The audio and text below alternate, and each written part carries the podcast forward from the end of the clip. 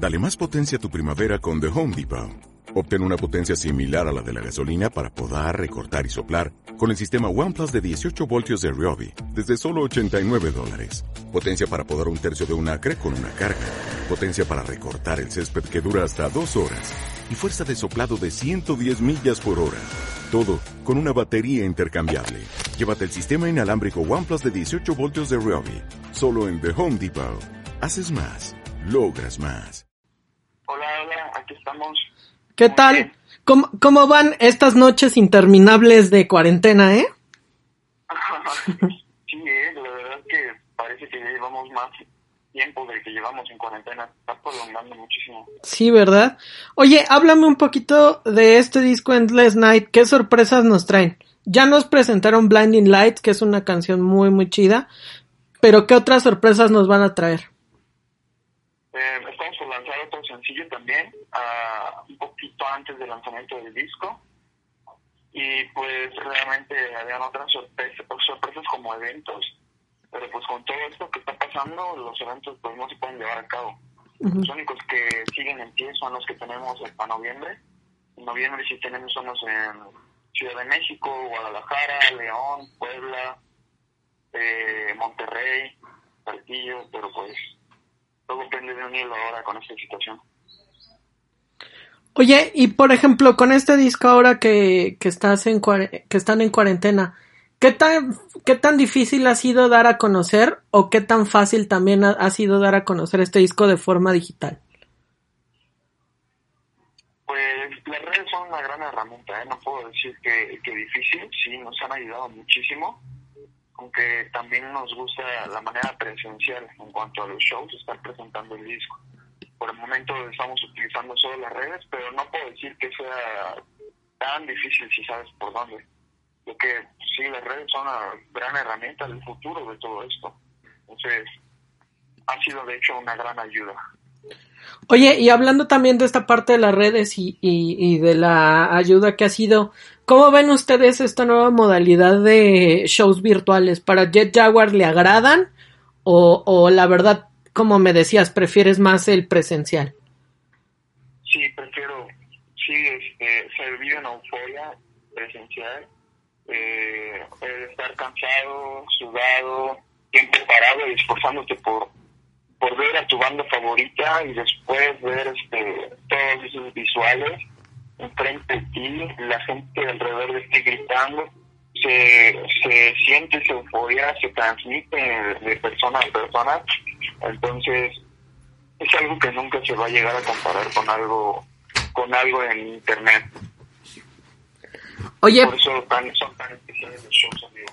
¿Sí, Oye, y por ejemplo, hablando de esta parte de, de, de las distancias y, y, de que no se ha podido también pues dar a conocer bien eh, pues el disco cómo cómo eh, han ha sido los planes de, de Jet Jaguar al cambiar toda esta presentación de que a lo mejor pensaban y decían oye vamos a hacer tales conciertos dar a conocer el The Night pero ahora con este nuevo sistema que está implementando la pandemia ¿Cuáles son lo, los, los detalles que más les han gustado o que más les han costado trabajo para lanzar este disco? Pues, por el momento, este, las, presentaciones es lo que nos tiene un poco mal. Uh -huh. eh, estábamos cerrando unas presentaciones también fuera del país y pues, todo se tuvo que cancelar. Entonces, eh, únicamente estamos trabajando todo en redes. Uh -huh. Y pues hay que adaptarse, ¿no? No, no hay que quejar, hay que adaptarse porque pues esto es parejo para todos y los artistas se están adaptando y toda la gente y el que no se adapte se queda atrás. Entonces estamos tratando de adaptarnos a, al nuevo sistema, redes sociales están tomando el mando, que de cierta manera tampoco me gusta tanto, porque cada vez están más metidos en nuestras vidas, pero pues ni modo. Eso sí. Oye, ¿Cómo fue también eh, la parte de, de, trabajar este disco? Porque lo realizan en, en, la Ciudad de México, pero ustedes son, son de Cancún. ¿Cómo ha sido es, esa transición de, de trabajar una parte del disco aquí en la ciudad y otra parte en Cancún? ¿Qué tan fácil o qué tan difícil fue el proceso? Fue muy difícil. El disco, desde que empezamos a componerlo, lleva alrededor de dos o tres años, ya casi tres años Entonces, hubieron decisiones que tuvieron que cambiar de último momento todo para la mejora del disco. Eh, al final todo se mandó a, mezclar con Henry a Suecia. Entonces, sí hicimos cambios de último momento, pero todo fue para mejor. La verdad es que sacar un disco que lo que pensamos a un nivel profesional, ya con una disquera pues este extranjera, lo que sea, pues sí fue un gran compromiso para nosotros, entonces por eso nos prolongamos un poco al momento de lanzar el disco, porque queríamos hacer cada detalle bien. Oye, y para ustedes, por ejemplo, ¿qué se siente ser una de las primeras bandas, y no yo creo que, eh, digo, faltan de conocimiento que tengo yo, eh, más exitosas de la parte de Cancún Quintana Roo en cuanto al rock mexicano? O sea, porque ustedes hace dos años eh, se coronaron en Bakken y han estado en festivales pues a nivel internacional. ¿Para ustedes es una carga eso o, es como un honor tener ese, ese, ese estandarte? Es un honor, es un gusto, es algo que nosotros hemos estado buscando.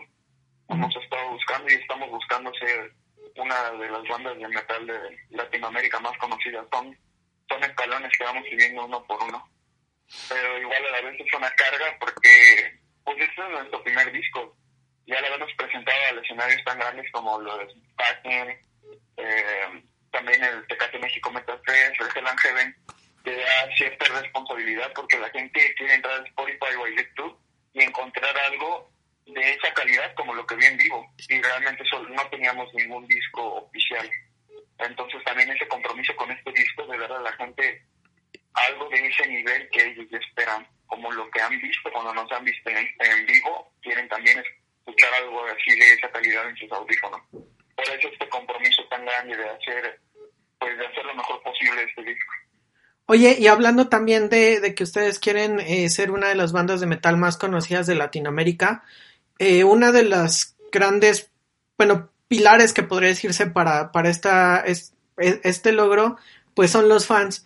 Muchas veces eh, el fan mexicano es justiciero verdugo. ¿Ustedes cómo han visto desde el punto de vista de, de la banda la escena del fan mexicano metalero? Es muy difícil, es muy complicado porque podemos idolatrar muchísimo a los extranjeros y a los nacionales pues muy poco, muy poco. Tenemos muy fe en nosotros mismos, esa es la verdadera realidad del mexicano. Tenemos muy poca fe en nuestra raza, en nuestra gente eh, pues sí, cuando íbamos para Wacken, a Alemania, tuvimos muy poco apoyo de, de, gente de México. Hubo gente que sí nos apoyó y eso siempre se los vamos a agradecer, pero su gran mayoría eran muchas malas palabras, insultos de que no debimos, no merecíamos ir. Entonces nosotros no nos pusimos como a discutir ni a dar explicaciones a nadie.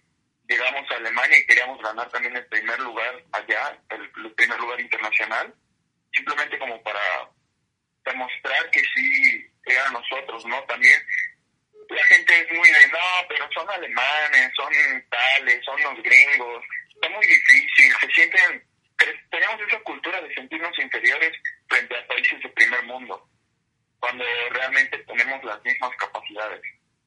Tal vez este, no tenemos el mismo nivel económico, pero tenemos, eh, gracias a eso, tenemos tal vez más imaginación.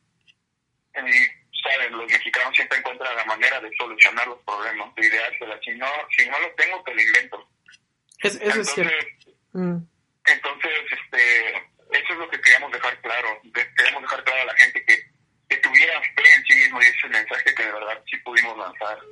Sí estuvimos hablando muchísimo de sí se puede. Tenemos que transmitir a la gente eso de que sí se puede. No importa tener alemanes o a los gringos enfrente de una u otra manera si tú te la ingenias, se puede. Y gracias a eso nos ganamos la fe de muchísima gente regresando de Alemania. Entonces, no, no culpo a, a, pues, a toda mi raza, a toda mi gente, porque pues estamos al lado de los gringos, el país más poderoso del mundo, pero pues así, así hemos crecido con esta cultura de sentirnos inferiores. Nada más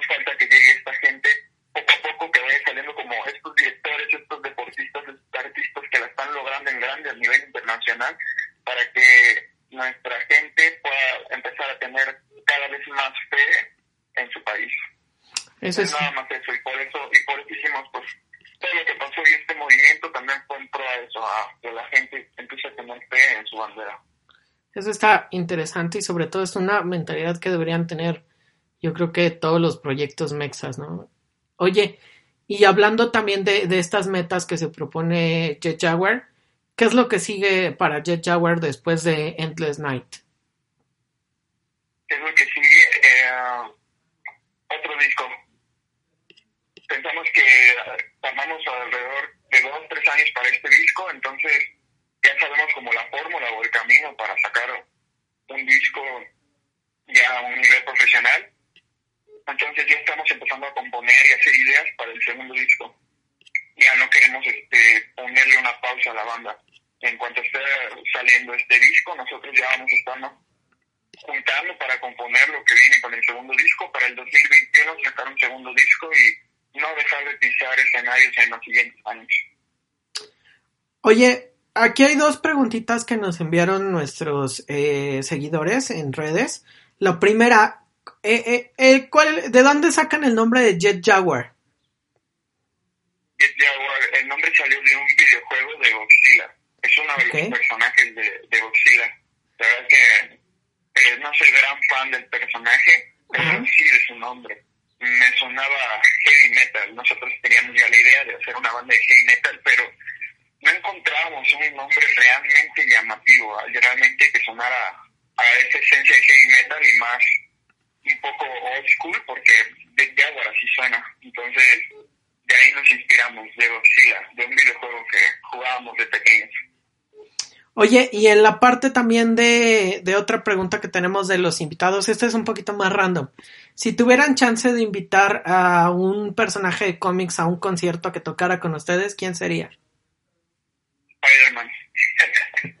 ¿Por qué? Yo soy gran fan de Spider-Man, entonces no, no tengo ni siquiera para escoger, voy directo siempre a Spider-Man. Desde pequeño, pues me crié y crecí con Spider-Man, no es el superhéroe tal vez más poderoso de todos, pero okay. el más carismático. ok.